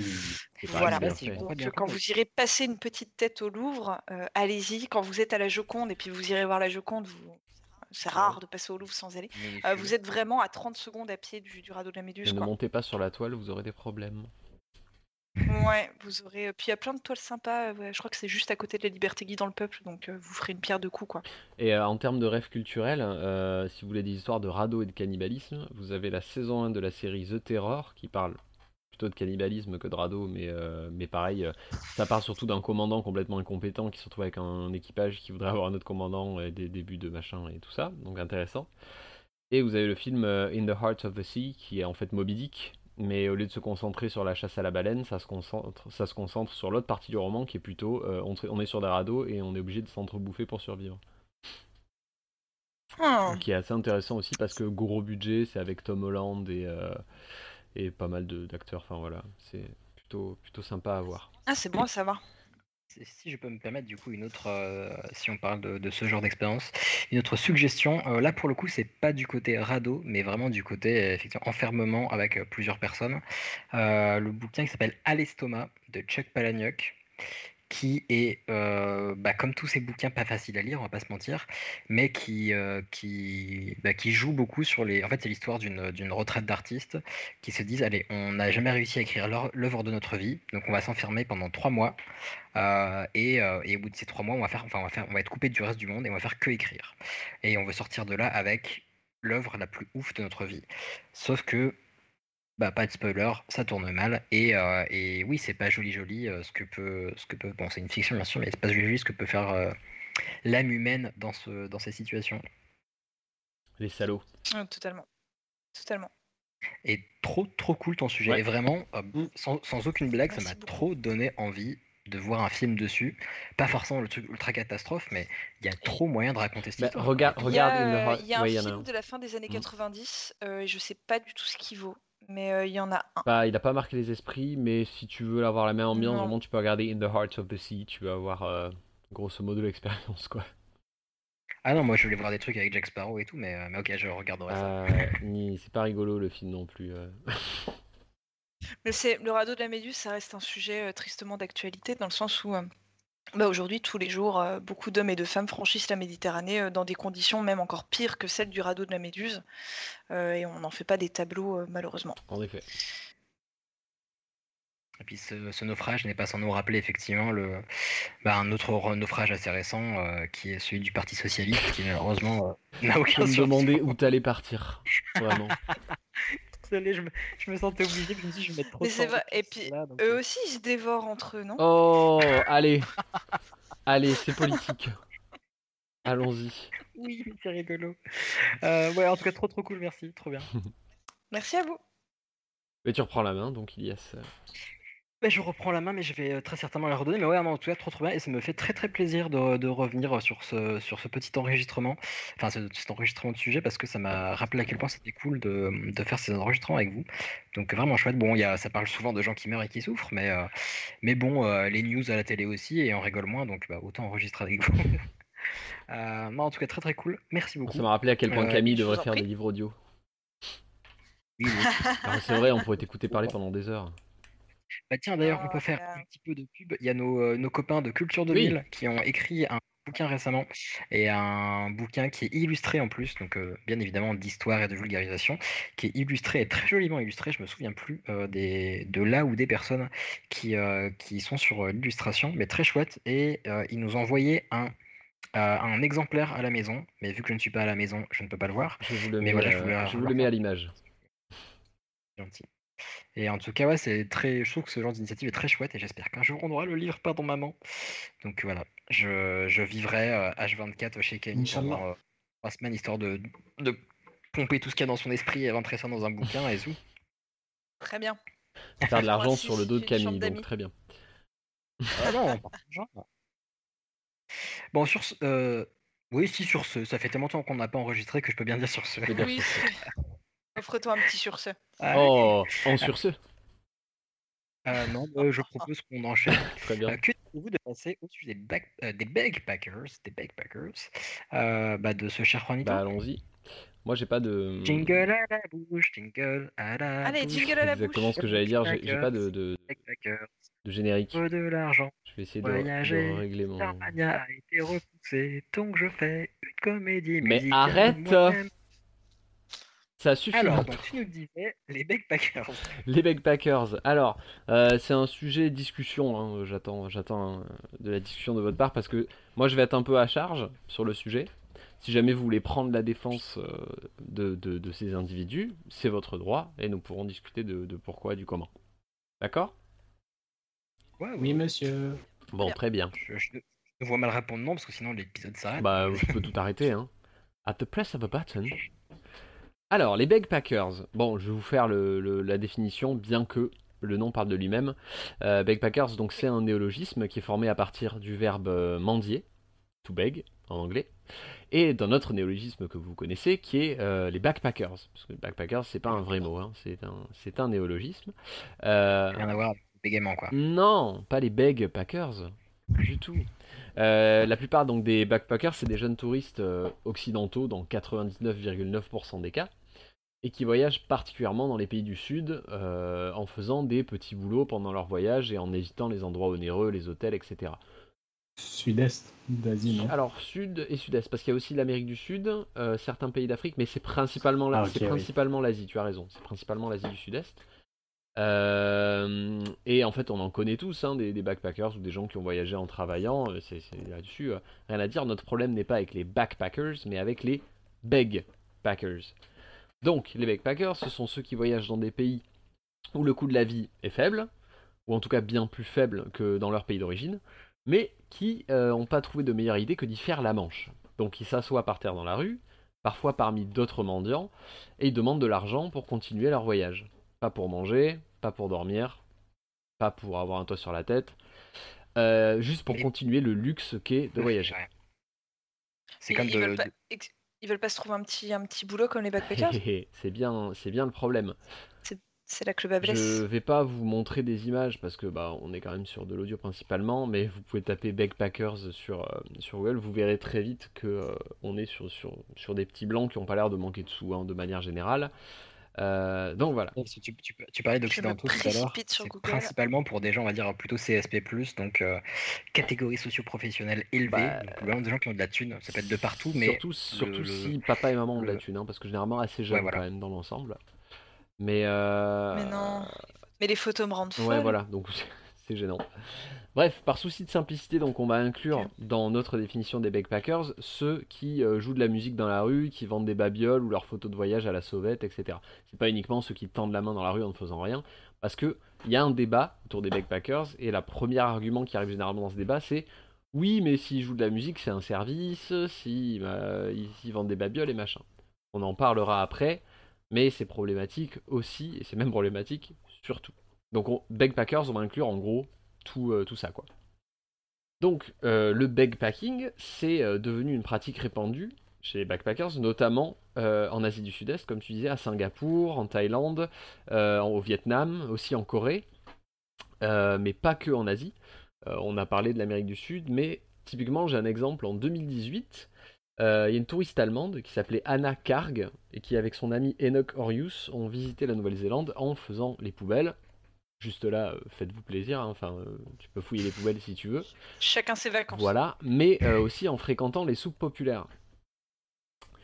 Moins Ah. cool. Ah Et c'est là que ça commence à coincer. Ah, ça a particulièrement énervé euh, Brian Dawson, qui est un conseiller municipal de Wellington, qui disait, je cite, Je ne pense pas qu'il soit approprié d'utiliser les soupes populaires ou les services sociaux simplement parce que l'on veut pouvoir se déplacer à peu de frais. À l'inverse, qu'il soit volontaire pour servir dans les soupes populaires ne me poserait pas de problème. Pour ma part, je suis assez aligné avec, euh, avec Brian Dawson, c'est-à-dire que si tu veux faire les poubelles, fais-toi plaisir, mais si tu as eu de quoi te payer un billet d'avion, t'es pas forcément obligé de venir taper dans la soupe populaire. Vous voyez le, le billet dont je parlais au niveau du débat Je suis un peu à Oui, charge sur alors, le sujet. bi- bien évidemment, mais c'est vrai que. Bref, on, va, on, on débattra par la suite. Tout à fait, euh, c'est le but, hein, mais, mais euh, la raison de ce sujet, c'est que ça m'a un peu, un peu énervé à la base. Euh, donc, euh, la personne qui m'a donné le plus d'informations à ce sujet, c'est un journaliste indépendant qui s'appelle Raphaël Rachid, qui vit en Corée, qui a fait plusieurs threads euh, Twitter notamment pour en parler. Et donc d'après lui, on réalise rapidement que les backpackers fonctionnent en communauté, c'est pas vraiment un truc isolé. Ils se refilent les tuyaux soit par internet, soit dans les auberges de jeunesse. On s'en est rendu compte de plusieurs manières, notamment en voyant que les pancartes qu'ils ont affichent toujours la même chose au mot près. Ou au symbole près, puisqu'en fonction de la langue, des fois ils vont carrément utiliser la langue locale, donc des, des, des, des symboles, et ils ont tous exactement le même truc. Donc c'est vraiment limite des mecs qui filent des flyers aux auberges de jeunesse pour euh, fait comme ça pour faire la manche, quoi. Euh, donc pas terrible. Encore une fois, c'est quelque chose qu'on pourrait retrouver chez nous, des personnes qui se donnent des tuyaux pour faire la manche, mais euh, là on parle de personnes qui ont un niveau de vie plus élevé à la base. Je précise que c'est de là que réside. C'est le- ça, là, c'est problème. juste triste, en fait. Exactement. C'est là que réside le problème en tout cas. Il n'y a pas de problème à, à mendier. On, peut en avoir besoin, mais il y a des cas de figure où euh, c'est pas, c'est un peu malvenu. Euh, et donc, ouais, ces pancartes affichent toujours la même chose. Et à le problème, c'est aussi que certains trouvent ça plutôt cool et font des formations en ligne pour apprendre à faire pareil. J'imagine que vous voyez, vous très bien le compte Instagram de backpacker euh, Youpi Tralala qui dit euh, Ah, Mais toi aussi, tu peux voyager pour pas d'argent. Regarde, tu peux euh, faire la manche euh, euh, au Ah non, Vietnam. dur ça. Voilà. Je suis en train d'imaginer, tu sais, la vidéo du mec qui dit euh, avec sa voiture euh, de location. Eh ben, la Mais- question elle est Ben, c'est, enfin, voilà. Pourquoi c'est un problème? Après tout, bah, ils font bien ce qu'ils veulent. Bah, le problème, il est double. Il est à la fois moral, évident, et légal. La partie morale, on va pas trop s'étendre dessus. Si t'as les moyens de payer un billet d'avion euh, dans tes jeunes années, faut vraiment, à mes yeux, être la dernière des merdes pour aller t'asseoir à côté d'une personne âgée hongkongaise euh, qui a perdu son appartement à cause de la spéculation immobilière, qui essaie de survivre, et toi, tu viens de poser à côté pour vendre tes photos de merde et, euh, et réclamer de la thune. Bon, gênant. Et les deux parties vont pas avoir la même utilité de ce, de ce dollar hongkongais. Euh, quand des locaux dont, le pouvoir d'achat est infiniment moindre euh, vont voir un occidental faire la manche, le problème c'est que ils vont, ils vont. Alors là, je ne veux pas faire l'analyste, hein, c'est vraiment des propos que j'ai recueillis. Euh, ils doivent vraiment être dans la merde pour s'abaisser à faire la manche chez nous, donc je vais l'aider. Donc ça, c'est des propos de locaux qui disent bon, un jeune occidental qui est, qui est venu en avion jusqu'ici, il a peut-être perdu son passeport, tout son argent, il a plus moyen de contacter ses proches, bah je vais l'aider. Or, c'est malheureusement souvent pas le cas. C'est dingue parce que nous, on fonctionne pas du tout de la même façon. C'est-à-dire que nous, on voit un jeune étranger dans la rue qui fait la manche, on se dit, et en plus, il vient nous piquer notre On argent. y, on y- on hein. reviendra sur la fin de ce, Ah, de ce super. sujet, justement. Formidable. Qui est encore une autre, hâte. un autre problème. Euh, donc ouais, le problème c'est qu'ils donnent. C'est pas que les- ces, ces gens-là fassent la manche. Le problème c'est que les, les- les locaux, qui ont un niveau de vie beaucoup moins élevé, leur donnent. Euh, et bon, j'avais fait une parenthèse que j'avais écrit sur le fait que c'était pas subjectif, mais que c'était euh, ce que je vous donne, c'est des mots des dirigeants locaux qui en ont plein les bottes et qui du coup commencent à prendre des mesures euh, parce que dans la plupart des pays, la mendicité c'est illégal. Mais dans un cadre plus global, de toute façon, il est interdit et illégal de profiter d'un visa de voyage pour se faire de la thune. Ça, c'est pour tout le monde et partout. Euh, donc, gros problème euh, légal dans cette histoire. Même si tu joues du crin-crin ou si tu vends des babioles, c'est des activités qui sont, dans beaucoup de pays, comme par exemple à Singapour, extrêmement réglementées. Tu peux pas juste te foutre dans la rue et, jouer de la guitare et, euh, récolter de la thune, quoi. Tu, ne peux pas faire ça et tu peux passer beaucoup de temps en prison. Bon, comme t'es blanc, généralement tu passes moins de temps qu'un local, mais, euh, mais voilà, c'est problématique. Euh, et c'est des- c'est surtout en fait des pratiques que les locaux ne se permettent généralement pas. Tu avais quelque chose à dire? Ouais, par, par contre, pardon, par contre, ah, je pense que tu passes potentiellement pas beaucoup de temps en prison, quoique il y a eu quelques cas, mais les quelques jours que tu passes en prison quand tu es quand es issu d'une jeunesse dorée X ou Y, je pense que ça doit te calmer très Ah bah très tu vas pas retourner manche. backpacker tout de suite, tout de suite. Mais en effet, je suis obligé de généraliser. euh, c'est intéressant ce que tu dis. C'est vrai qu'à aucun moment je juge ces personnes cas par cas. Tu vois des photos sur internet de gens qui backpack.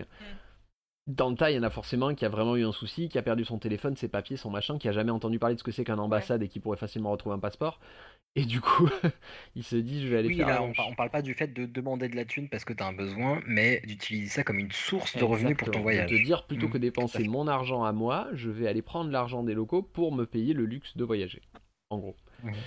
Euh, donc je vous disais, euh, les élus euh, commencent à prendre des mesures, les choses commencent à, bouger un peu. En fait, à la base, le phénomène des backpackers, on n'en parlait qu'en Occident. C'était des articles de blog, des gens qui faisaient du, voyage et qui disaient tiens, c'est bizarre, je vois pas mal de gens qui font la manche, euh, etc. Enfin, des blancs qui font la manche euh, à l'étranger. Il y a eu deux trois donc journaux en ligne et euh, et ça commence à devenir un vrai sujet à l'étranger et les, locaux commencent à être éduqués à la pratique et donc se montrent moins conciliants. Moins, il y en a même qui commencent à être un peu plus virulents avec les personnes qui pratiquent ça. Et les élus donc prennent des mesures. Euh, par exemple, on a Bali, euh, le bureau de renseignement et d'application des lois en matière d'immigration, fallait que je relise l'acronyme, à Bali. Communiqué donc, nous avons récemment rencontré de nombreux touristes problématiques, issus principalement d'Australie, d'Angleterre et de Russie. Alors c'est apparemment, c'est revenu plusieurs fois, ce sont les trois nationalités principales de l'activité, l'Australie, l'Angleterre et la Russie. Pour une fois que c'est pas les Ou armes. les Français, parce que les Français à l'étranger, on se fait toujours bâcher. Yes. Et la petite glissade. Carpe chassé qui finit en grand J'ai adoré que tu as ouvert ton micro juste pour dire, pour une fois que c'est pas les arts. Euh, rappel pour ceux qui n'ont Que l'audio. euh, L'audio, c'est Hicham Voilà. qui a dit ça. Voilà. Euh, pas mais le arabe. Donc euh, oui, principalement d'Australie, d'Angleterre et de Russie.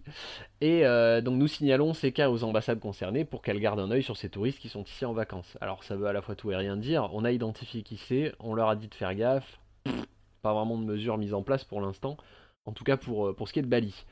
Euh, en Thaïlande, il y a une vraie mesure pour le coup qui a été mise en place. Les visiteurs euh, doivent pouvoir prouver qu'ils ont au moins euh, 20 000 bahts, ce qui fait environ 500 euros, en cash sur eux avant d'être autorisé à rentrer dans le pays. Donc soit avoir 20 000 bahts et présenter également un billet de retour, je crois. Je sais plus si c'est l'un ou l'autre ou les deux. Mais, euh, Ah, mais c'est c'est pour ça, du coup, qu'il y a des pays euh, dans lesquels tu rentres où tu dois justifier d'une certaine somme. euh, Enfin, c'est lié que pas à ça? uniquement pour ça, euh, mais c'est les pays où il y a de la U, puisque notamment tu vas voir euh, le Japon qui fait ça, si je dis pas de bêtises, parce que bah, il y a beaucoup que de le- gens qui se Ouais. disent coucou, je vais au Japon et je vais m'installer. L'Australie aussi. Ouais, Ok. c'est vrai. Ouais, je crois que l'Australie, j'avais dû justifier de, de mes thunes. Non, c'est parce qu'il y a, il y a beaucoup de gens qui se disaient je vais aller là-bas refaire ma vie avec euh, 500 euros. Bah non, frérot, c'est pas comme ça que ça marche en fait. Je peux me permettre, ça c'est un truc qui est aussi assez général et pas que dans les questions d'immigration. Donc c'est le cas dans beaucoup de trucs, même les USA, etc. Et je me demande, si c'est pas le cas aussi avec la France. Et notamment, il fut un temps, c'est peut-être toujours le cas, mais avec des, des vieilles lois qui sont plus appliquées. Mais pendant un temps, il fallait toujours, toujours avoir une certaine somme sur soi, euh, qui était la somme nécessaire pour prendre un ticket de bus, par exemple, pour rentrer chez soi, un truc Mais comme tu ça. sais que c'est toujours en Et, euh, application ça normalement. Euh, c'est plus appliqué par la police, mais c'est toujours dans la loi. Oui, mais parce que, euh, parce que pardon, du coup, on, on digresse, mais parce que Grèce. euh, on peut pas annuler une euh, loi comme ça. En fait, il faut décréter une nouvelle loi qui va annuler l'ancienne loi. Donc, il y a plein de, de, de jours actives, mais, euh, mais plus appliquées. Mais ouais, le fait d'avoir un minimum d'argent, c'est le cas dans plein, plein, plein, plein, plein de pays, euh, pour justement que tu te dises, surtout dans les pays où les, euh, comment dire, les, les instances sociales et publiques sont moins, dévelop- enfin, sont moins développées parce que euh, les instances publiques ne sont pas, euh, enfin, n'ont pas vocation à euh, sauver tout le monde. Donc, par exemple, en France, si tu te paumes, euh, si tu as fait du ski et que tu te paumes au fin fond de nulle part, bon, bah, tu as toujours un hélico qui va venir te chercher et on te fera la leçon après, mais tu auras quand même un hélico. C'est pas le cas voilà, grosse digression. Euh, oui, en parlant de digression, un jour on pourra faire un sujet sur les lois stupides qui existent encore. Mais Uba Butler avait fait une vidéo, le mec de Vice euh, avait fait une vidéo sur les lois anglaises qui sont les plus rigolotes à ce niveau. Mais je me demande si on l'a même pas déjà fait un jour. Mais je regarderai. C'est possible. Après des années de pardon maman, on oublie.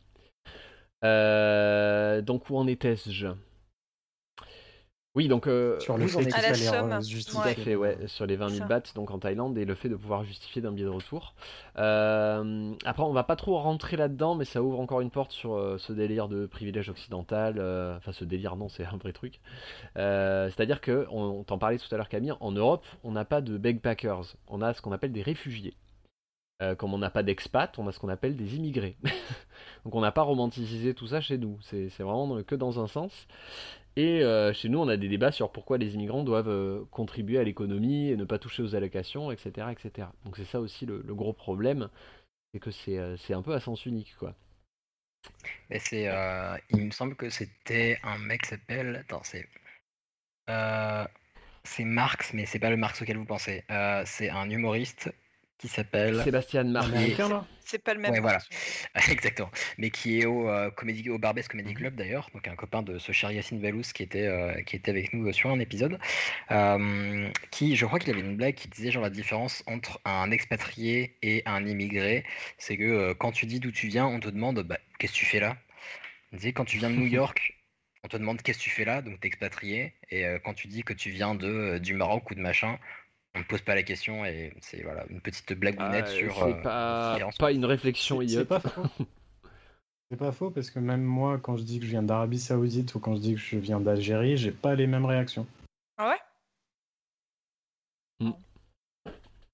Enfin bref, euh, du coup on parle pas, comme je vous disais, d'individus, on parle d'un mouvement qui a pris un peu trop d'ampleur. Une tuile à l'étranger, ça peut arriver tout le monde, mais euh, quand on voyage dans des pays où la population que l'on croise est loin d'avoir les mêmes moyens, euh, bah, il faut pas oublier que voyager c'est un luxe que tout le monde ne peut pas s'offrir et que c'est une pratique qui est euh, à mes yeux plutôt déplorable. C'est pour ça que je voulais en parler si vous en aviez pas entendu parler et il faut aller faire vos propres recherches là-dessus. Ça a pris malheureusement beaucoup d'ampleur et ça commence à peine à être à être contrecarré et ça enfin cette la, culture du, du backpacking qui en soi est quelque chose de super parce que c'est ça forme la jeunesse hein, ça on l'a pas inventé le backpacking euh, c'est une super expérience bah ça peut être gâché par ce genre de, de, de, commercialisation un peu merdique euh, de la pratique et, et c'est dommage. Voilà.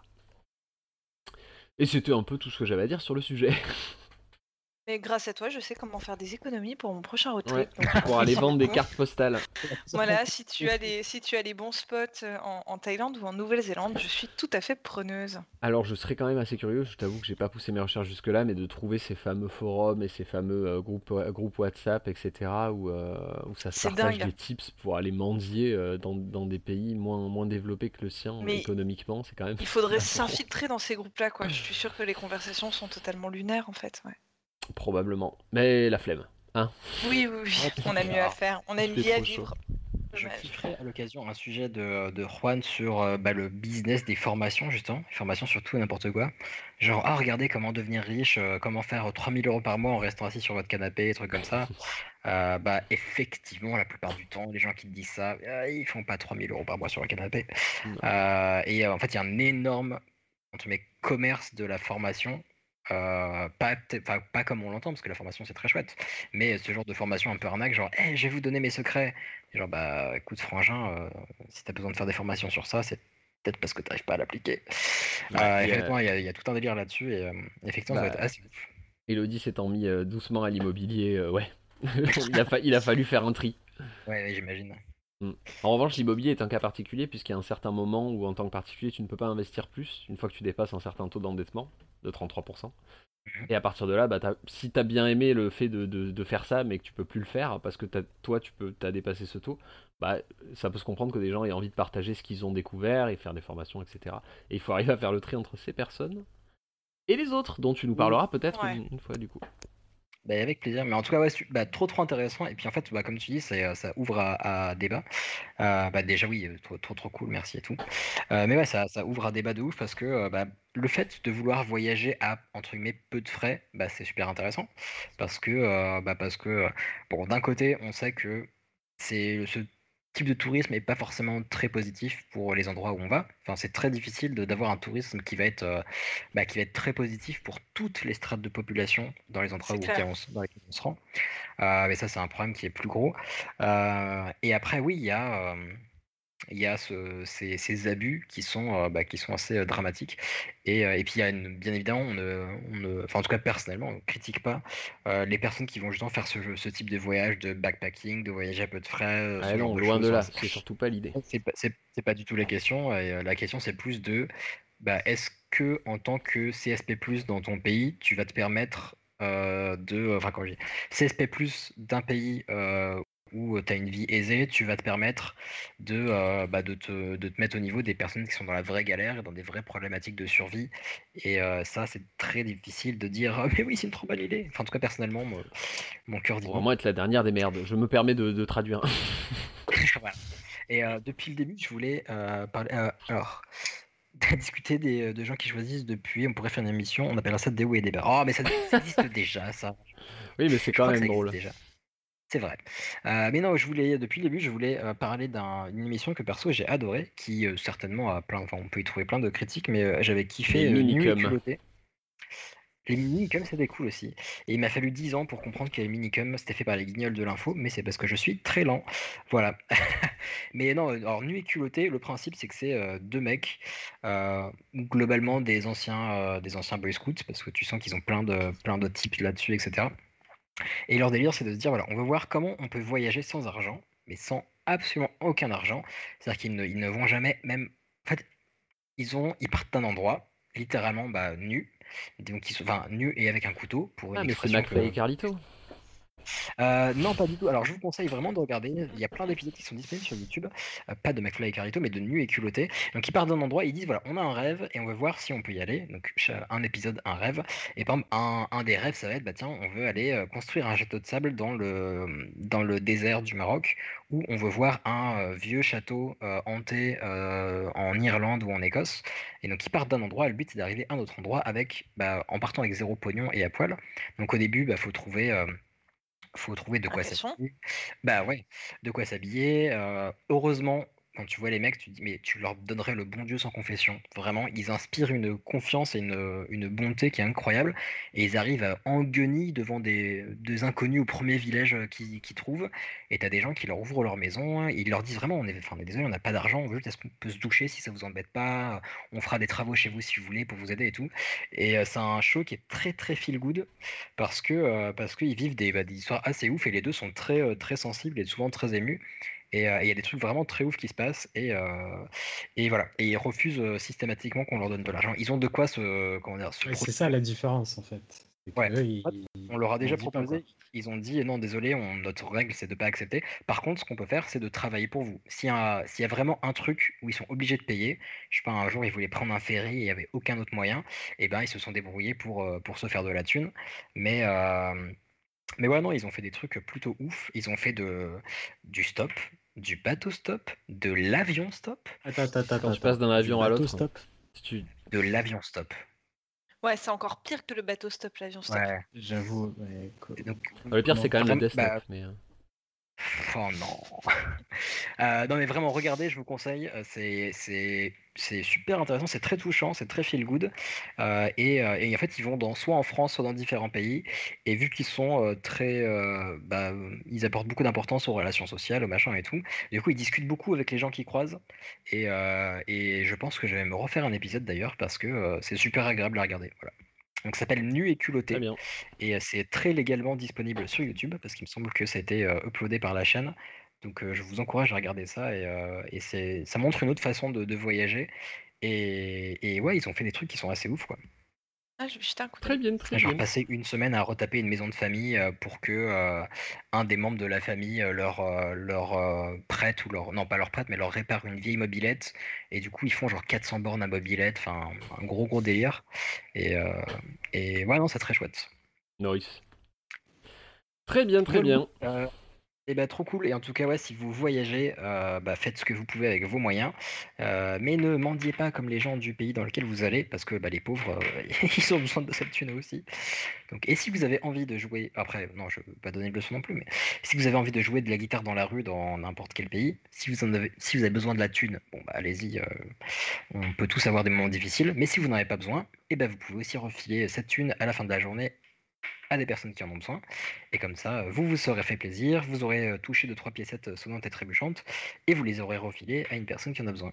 Voilà, ce sera la fin de ma Diatribe. de mon, côté, de mon côté moralisateur que je déplore, mais Euh, je vais rien dire parce que mon sujet était de la moralisation de A à Z. Donc, euh, non, c'était du sel. Non. Mais, euh, mais j'étais plutôt d'accord avec le Non mais et puis c'était trop bien. Moi je connaissais pas, je connaissais pas du tout donc euh, donc euh, moi ce fut une belle eh découverte. ben, c'est parfait. Sur ces belles paroles, les amis. Mais ouais, il me semble qu'on va arriver à la fin de l'épisode. Euh, merci Absolument. aux euh, auditeurs auditrices, aux visionneurs, euh, visionneuses, euh, je sais pas comment on appelle ça. euh, C'est vrai qu'on vous sont a jamais Twitch. donné de nom. Les amis. Merci, les amis. Et voilà. Et en, et en plus, ami, c'est épicène comme mot, et on expliquera épicène fois. C'est un, mot qui peut être utilisé euh, masculin et au féminin. Euh, donc c'est Un épicène. Alors, comment? Non, c'est. Ah non, l'épicéa, ça. avec Bah oui. l'épicéa. Ah oui, c'est épicé. Blague d'arbre. Yes. Ouais, j'avais un truc avec arbre, mais je vais vraiment pas la tenter, donc. euh. Euh, Ouais, donc merci beaucoup, c'était un gros plaisir. Euh, nous, bah, je pense que, bah, en tout cas, personnellement, c'est un très beau plaisir de vous retrouver aussi, cher, euh, cher compère, cher Putain, nous, on compère. s'était pas vu depuis beaucoup trop longtemps, euh, 10 heures. Non, mais c'était c'était très cool et euh, bah, je pense qu'on va essayer de, de revenir à des sujets euh, bah, régulièrement. Ah, Lion- Lionel nous dit euh, que c'était trop court. Bon, déjà comme ma bite, et ensuite euh, on essaiera de faire plus long euh, à l'avenir. Voilà, comme moi. Euh, oui, voilà, bah, on essaiera de faire plus long ou en tout cas plus régulier. Euh, ouais, ce serait cool. Parce qu'après, ouais, les deux heures avec la Lordi qui est en train de transformer mes cuisses en, euh, bah, en cuisses beaucoup trop mouillées. Vous voyez que je n'ai plus de répartie à cette heure-ci. Euh, mais voilà, en tout cas plus, plus régulier.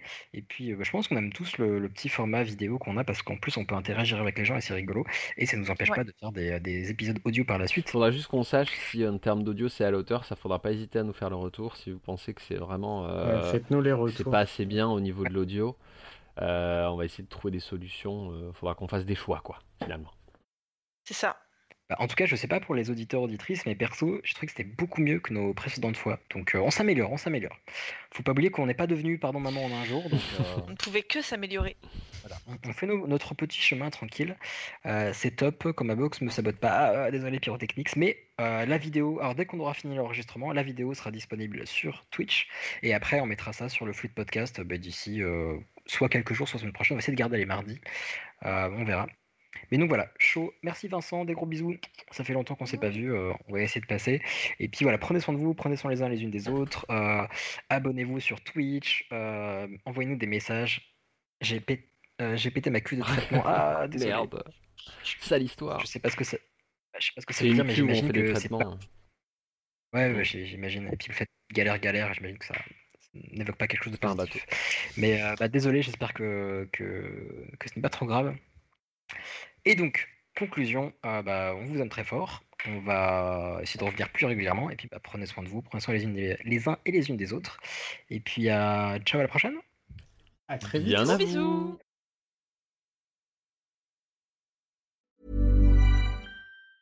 Ever catch yourself eating the same flavorless dinner three days in a row? Dreaming of something better? Well, HelloFresh is your guilt-free dream come true, baby. It's me, Kiki Palmer. Let's wake up those taste buds with hot, juicy pecan-crusted chicken or garlic butter shrimp scampi. Mm. Hello Fresh. Stop dreaming of all the delicious possibilities and dig in at HelloFresh.com. Let's get this dinner party started.